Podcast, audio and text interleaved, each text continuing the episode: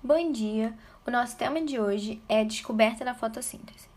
A fotossíntese que conhecemos hoje é resultado do estudo de diversos pesquisadores e de muitos anos de pesquisa.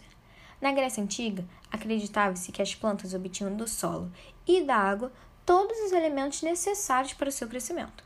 Só no século XVIII, precisamente em 1727, que Stephen Hales sugeriu que parte da nutrição da planta dependia da atmosfera e que a luz era importante nesse processo.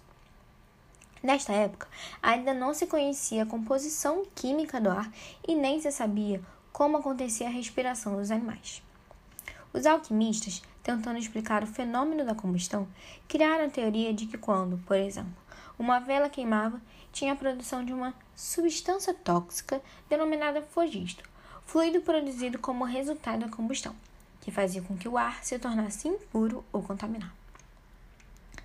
Joseph Priestley foi o primeiro cientista a fazer descobertas muito interessantes sobre a fotossíntese.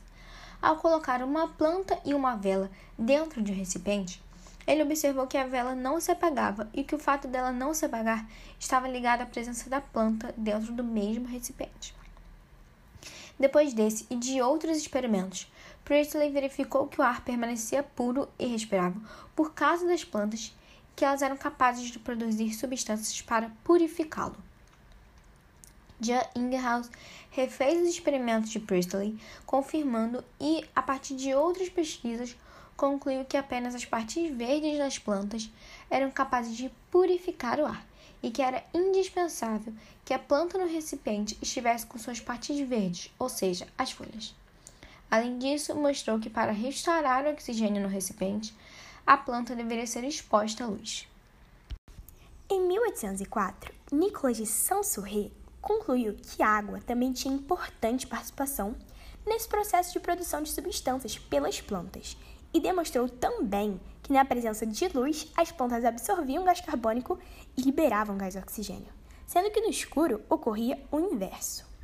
No ano de 1920, Vanier, a partir de estudos feitos com bactérias, sugeriu que era a água e não o dióxido de carbono que se degradava, gerando oxigênio na fotossíntese.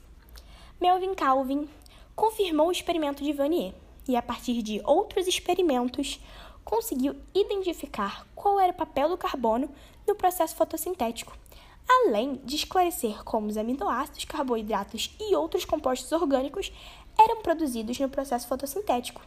Por esse estudo, que ficou conhecido como ciclo de Calvin, ele foi premiado no ano de 1961 com o Prêmio Nobel da Química. O ciclo de Calvin consiste em uma série de reações que fixam e reduzem o carbono e sintetizam açúcares simples. É constituído, constituído de três etapas: fixação, redução e regeneração. O processo de fotossíntese pode ser dividido em duas fases: a fotoquímica, a fase clara, e a química, fase escura.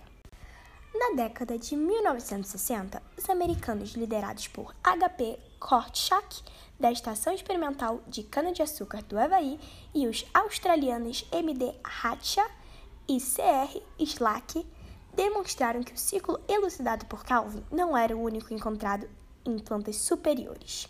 A este novo ciclo deu-se o nome de ciclo dos ácidos dicarboxílicos, e as plantas que possuem foram denominadas de plantas do tipo C4, para distingui-las das plantas do tipo C3, as quais possuem somente o ciclo de Calvin.